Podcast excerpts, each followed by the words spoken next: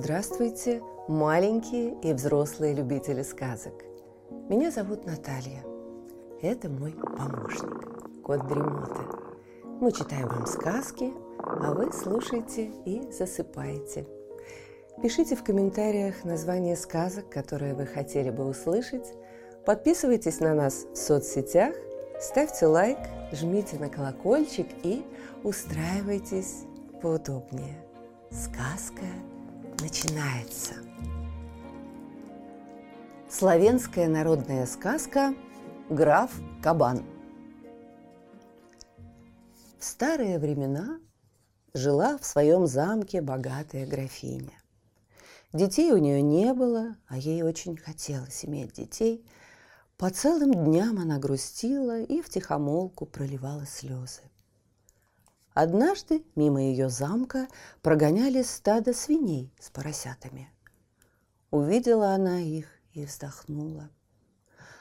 «Ах, если бы и я могла родить!» – промолвила она. «Пусть даже поросенка!»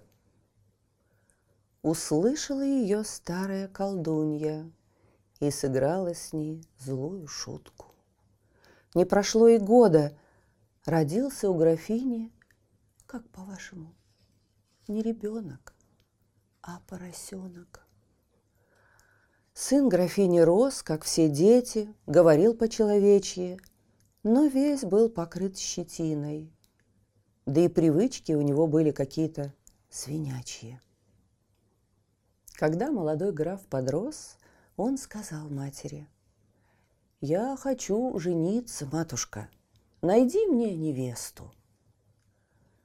«Какую же невесту выберешь для этого жениха?» – подумала графиня. Но так как сын настаивал на своем, она уступила. Отправилась в хижину одного бедного крестьянина, у которого было три дочери, и стала сватать его старшую дочь. Родителям не хотелось выдавать свою дочку за кабана, но рассудив, что она станет графиней, будет жить в довольстве и не оставит их своими заботами, они согласились. На свадьбу съехалось множество знатных гостей. Все уселись за огромный стол, и начался пир на весь мир. Молодожен был очень весел, шутил, танцевал.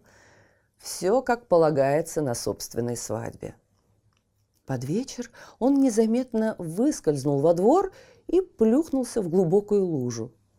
Вывалившись по уши в грязи, он вернулся в зал и стал тереться о свадебное платье своей молодой жены. Гости стали над ним смеяться, укорять его, а молодая так рассердилась, что брякнула перед всеми. «Мой муж свинья, и свиньей останется!» Опечалился молодой граф, услышав эти слова. Не пьет, не ест, в угол забился. Вечером, когда пришло время молодым идти в свои покои, граф Кабан встал на пороге и сказал своей жене, «Уходи домой, ты мне не жена». Стыдно ей стало, она расплакалась и вернулась в отцовский дом. Прошел год. Опять граф стал просить мать, чтобы она нашла ему невесту. Отправилась графиня в хижину бедного крестьянина сватать его вторую дочь. Долго отказывались родители, но, наконец, согласились. Снова устроили пышную свадьбу. Среди веселья молодожен и со второй женой поступил, как с первой, и она повторила слова своей сестры, что, мол, ее муж – свинья и свиньей останется. Вечером граф Кабан и ее прогнал. На следующий год молодой граф опять пристал к матери «жени да жени». Она не соглашалась, уговаривала его отказаться от своего намерения. Но он рассердился и пригрозил, что если мать не найдет ему невесту, он от замка камня на камне не оставит. Делать нечего – Пришлось графине в третий раз ехать к бедняку-крестьянину, сватать за сына младшую дочь. Но родители уперлись и не давали ей слова сказать. «Двух дочерей осрамил, а теперь и третью собирается», – твердили они. Только вмешалась младшая дочь. «А что, разве он не человек? По-человечьи рассуждает и говорит. Это он, по милости злой колдуньи, носит свиную личину, поэтому его нужно жалеть, а не смеяться над ним». Раз так, родители согласились. Приготовились к свадьбе. Знатных гостей съехалось видимо-невидимо. Всем хотелось посмотреть, что сделает граф Кабан с третьей женой. Под вечер молодожен пошел на двор, вывалился в луже и стал тереться о платье своей жены. Гости начали над ним смеяться, укорять его. Кое-кто и с кулаками на него полез. Но молодая сказала, как отрезала.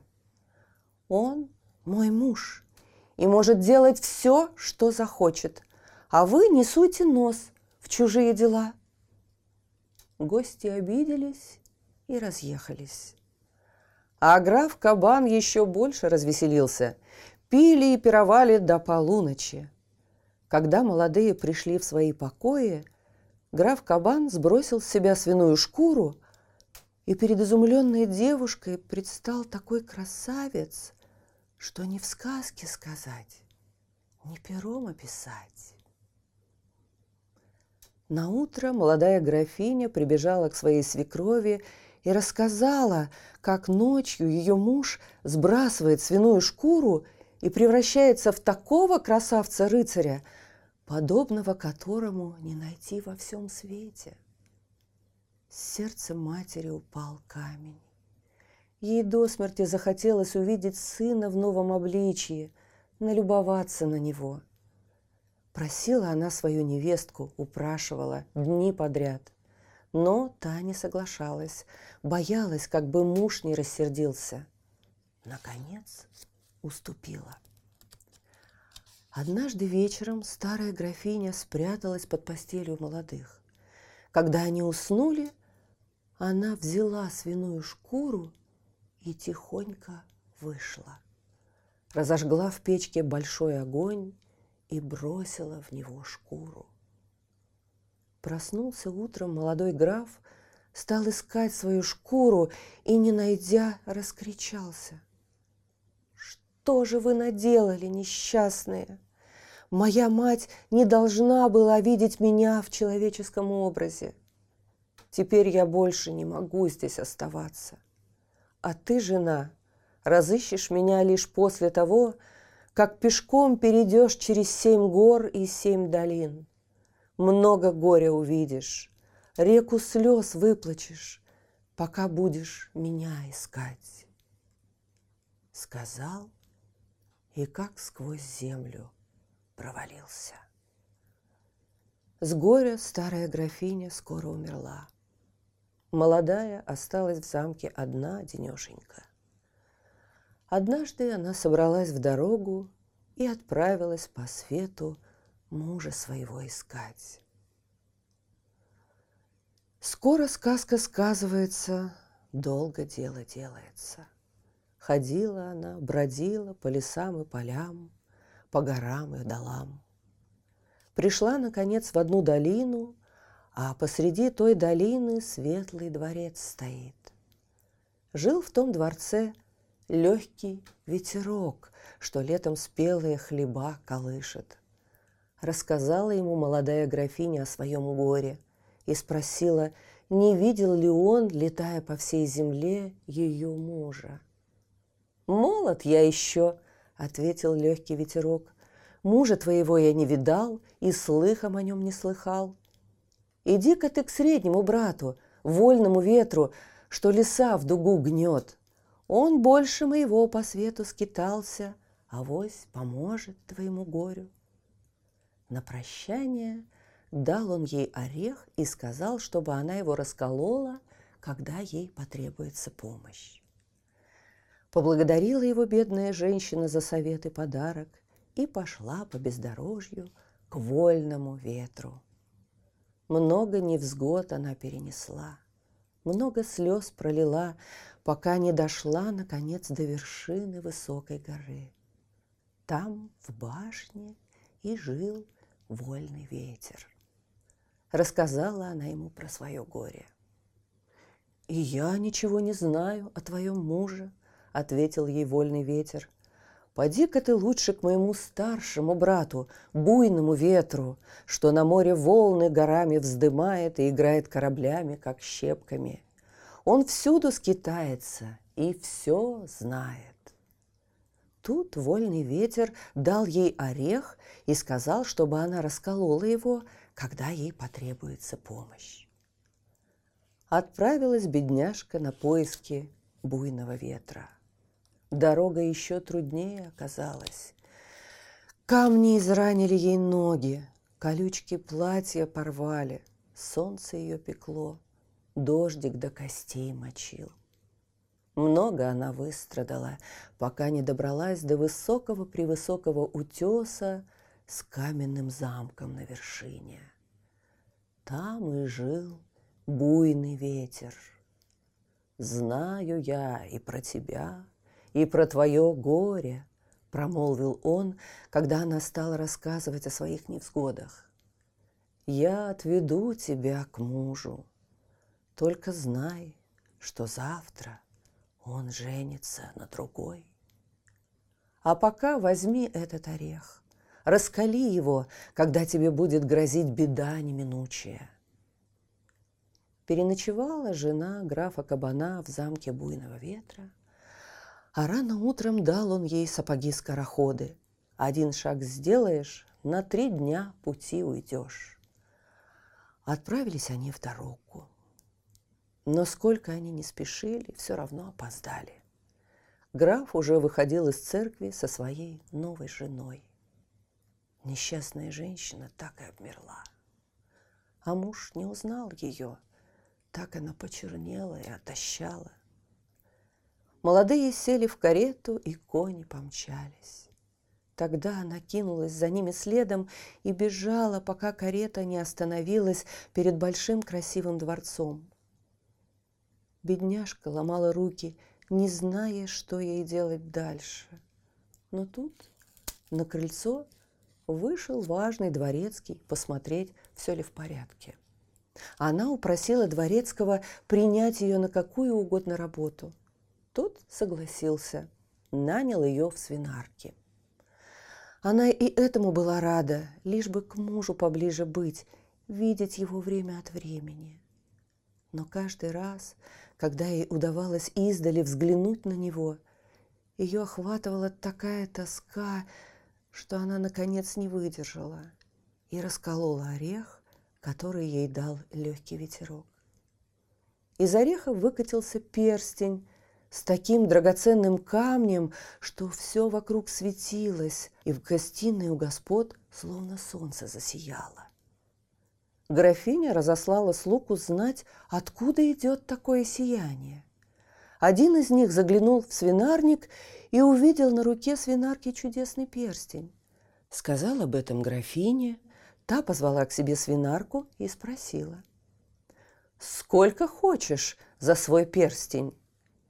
«Я не продаю его, сударыня», — ответила свинарка. «Я дам тебе за него полный кошелек червонцев», — настаивала графиня. Свинарка не соглашалась, но под конец сказала, что отдаст перстень даром, если графиня позволит ей провести одну ночь в спальне графа. Графиня подумала, подумала и согласилась. Уж больно ей хотелось иметь этот перстень. Ночью свинарка вошла в спальню графа и застала его спящим. Будила она его, будила, плакала, рассказывала о своих невзгодах. Но он не проснулся, потому что графиня за ужином подсыпала ему в кофе снотворного порошка. Всю ночь проплакала бедняжка, а когда рассвело, вернулась к себе в свинарник. И так ей стало тоскливо, что под вечер она взяла и расколола второй орех. Из него выпали золотые сережки с такими камнями, что их сияние осветило все комнаты дворца. Графиня догадалась, откуда идет это невиданное сияние, и поспешила в свинарник. Увидев сережки, Она воскликнула. «Я отдам тебе дворец со всей утварью, если ты уступишь мне свои серьги». Свинарка ответила, что отдаст их даром, если та позволит ей провести в спальне графа еще одну ночь. Графиня согласилась, только бы получить серьги. И вот свинарка опять всю ночь проливала горькие слезы и рассказывала о своих невзгодах, но граф спал, как убитый, потому что графиня опять подсыпала ему в кофе снотворного порошка. В ту ночь в соседней комнате спал один приятель графа, приехавший к нему в гости. Его разбудили плач и причитания свинарки, и утром он спросил хозяина, почему графиня всю ночь плакала и причитала. Граф сразу же догадался, что это была его первая жена. А так как у него, как и прошлым утром, болела голова, то он понял, что графиня подсыпала ему в кофе снотворного порошка, чтобы он не просыпался всю ночь. А свинарка вернулась к своим свиньям и от мук не могла найти себе места. Опротивила ей жизнь и все. Из горя она расколола третий орех. Будь что будет. Из ореха выпало платье. Да какое! Все обшитое золотом, жемчугом и драгоценными камнями. Платье испускало такое сияние, что весь город озарился волшебным светом. Графиня, не мешкая, бросилась в свинарник и ахнула от удивления. Такого платья еще никто на свете не видел. За него графиня была готова отдать все графство. Но свинарка только качала головой. Нет и нет. Вот если ей позволят провести в спальне графа третью ночь, тогда она уступит платье. Графиня и на этот раз согласилась. За ужином граф будто нечаянно толкнул подсвечник, и свечи потухли. В темноте он быстро переменил чашки с кофе и подсунул свою графине. Сон тут же свалил ее, и она проспала за столом до утра а граф поспешил в свою спальню и стал ждать. Через некоторое время дверь открылась, и в спальню вошла его первая жена. Граф от всего сердца обрадовался ей. А когда рассвело, он пригласил во дворец самых мудрых людей в городе и сказал им, «Недавно я потерял ключ от комнаты, где у меня хранятся драгоценности. Искал я его, искал, но так и не нашел. Тогда я заказал себе новый. И вот сейчас потерянный ключ отыскался. Теперь у меня два ключа, а мне больше одного не нужно. Что посоветуете мне вы, мудрые люди, какой оставить, старый или новый? Все в один голос сказали, что лучше старый. Он настоящий. Так пусть уж граф его и оставит. Тогда граф рассказал своим домашним обо всем, что с ним случилось, попрощался с ними и уехал со своей первой женой в свой замок. Там они зажили спокойно. У них родилось много детей. Они всех их поженили и долго-долго еще радовались внукам. Слышите, кот Дремота запел свою песенку. Это значит, что пора засыпать. Мы обязательно встретимся снова. Ну а сейчас спокойной ночи.